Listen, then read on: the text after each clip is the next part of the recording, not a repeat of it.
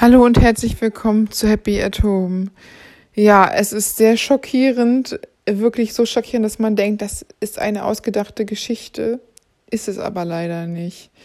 Es ist die bittere Realität, die Menschen mit Behinderung immer noch im Jahr 2022 erleben müssen. Und es ist auch nicht in einem dritte Weltland oder in einem von Inklusion weit entfernten Staat, sondern es ist hier in Deutschland.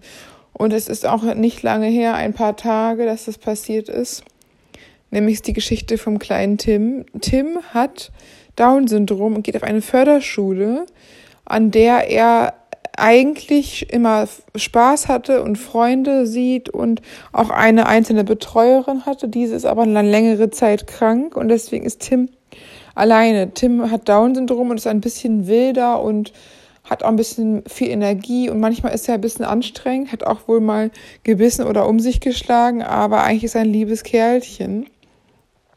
Auf jeden Fall ist Tim jetzt nach einem tragischen Vorfall ängstlich, nässt wieder ein ins Bett, weil er große Angst hat und ist voll verschlossen, was wirklich komplett hätte nicht sein müssen nämlich deine Direktorin, die Direktorin der Schule, die von ein Pädagogikstudium, ein Hochschulstudium gemacht hat, als Lehrerin und als Pädagogin, also eigentlich sich wirklich mit etwas auskennen müsste, wenn es ums Pädagogik geht, hat diesen Jungen in eine Spielzeugholzkiste bei fünf Grad 25 Minuten draußen auf dem Schulhof eingesperrt vor allen anderen Kindern.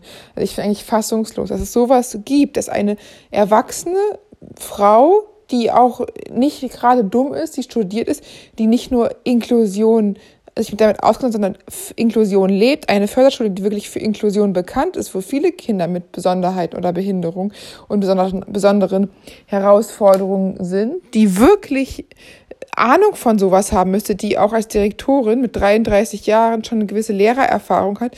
Sonst wäre sie auch keine Direktorin, sie ist keine frische Referendarin, sondern sie ist von mehreren anderen Pädagogen gewählt worden als Rektorin. Und sie hat sich auf diese Kiste gesetzt, dass der Junge da nicht rausgekommen ist.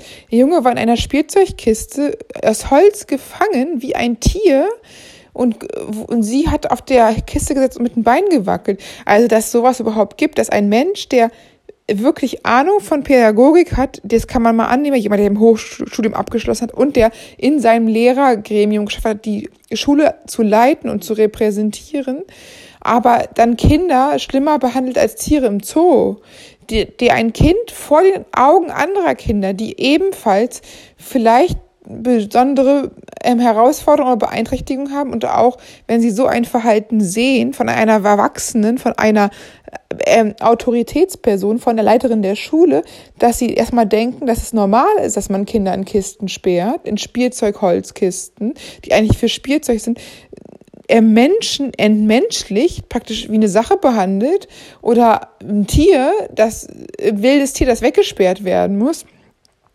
und dann sich dann auch draufsetzt, also ich finde es einfach, bin einfach fassungslos.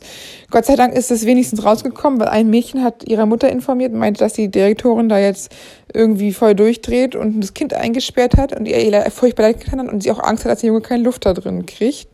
Dann sind, haben, hat diese Mutter das an die Eltern vom kleinen Tim weitergeleitet. Der Junge ist neun Jahre alt. Ich meine, als Neunjähriger in einer Holzkiste gefangen sein, das ist auch etwas, was ihm bewusst ist. Auch mit Down-Syndrom. Er weiß ganz genau, was da wirklich los ist. Und er weiß ganz genau, dass so etwas absolut nicht normal ist, dass er sowas hoffentlich nicht schon mal erlebt hat. Und ich meine, es ist sowieso, Freiheitsberaubung ist sowieso strafbar und noch ähm, Misshandlungsschutzbefohlene, das sind jetzt auch keine gerade wenig schlimmen Vorwürfe, die im Raum stehen an diese Direktoren.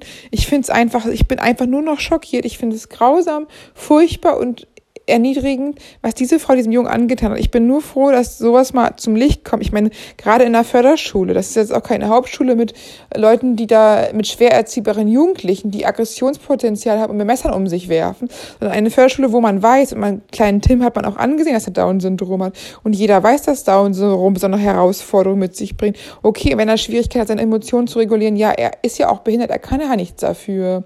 Er, er kann nichts dafür, dass er Probleme hat, mit bestimmten Dingen vielleicht nicht so kann wie Gleichaltrige. Aber es hat trotzdem nicht den Grund, den wie ein Tier in eine Kiste zu stopfen, sich draufzusetzen und dann zu quälen, so ein armes Kind.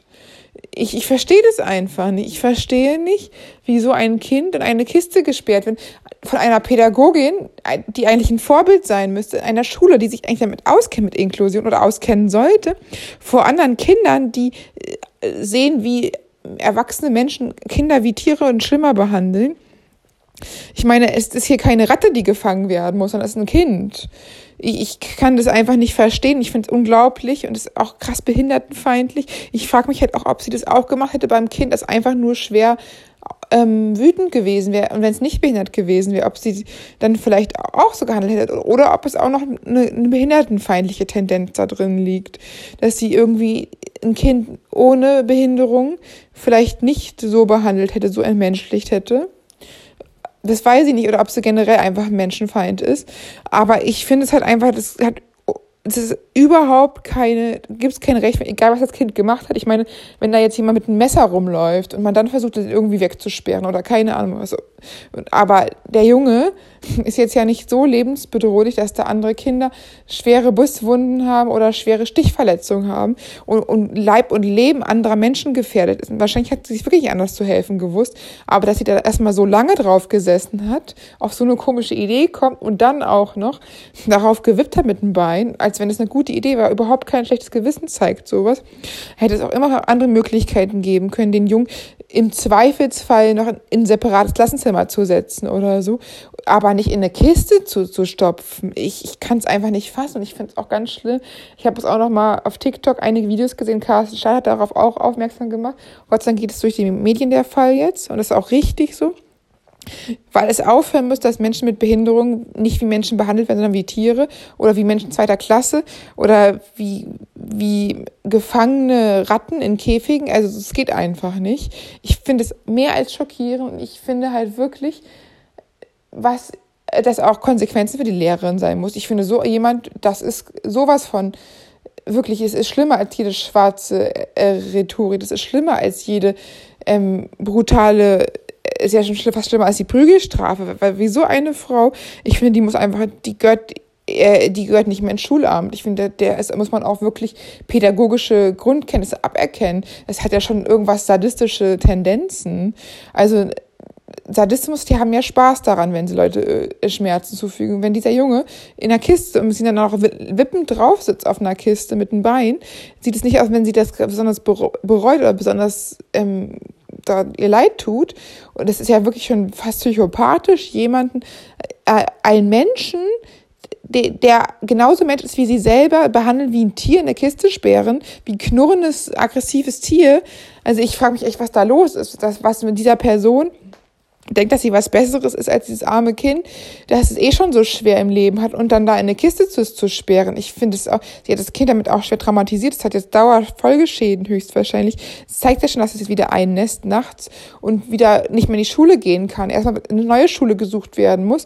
Jetzt auch für die ganzen Eltern natürlich auch total traumatisch. Und die Eltern haben Gott sei Dank, sogar in diesem Fall, sind zur Schule gekommen sofort und das Kind war immer noch in der Kiste und saß drauf, dass sie so gesehen auf frischer Tat ertappt worden ist, dass da nicht abstreitet Streiten noch werden kann, von wegen behinderte Kinder bilden sich was ein oder so, sondern dass es wirklich auch erkannt worden ist, dass da etwas passiert ist, was nicht sein darf und Gott sei Dank auch die Eltern das mitbekommen haben. Und ich habe auch gesehen, der Stiefvater und seine Mama von Tim, die kämpfen sehr toll für ihn und die haben auch da sich wirklich an die Presse gewandt und um Hilfe gebeten weil sie halt solche Zustände nicht ertragen können. Und das ist auch richtig so. Und die Polizei war auch da. Aber es wurde wohl so erstmal die Lehrer in Schutz genommen.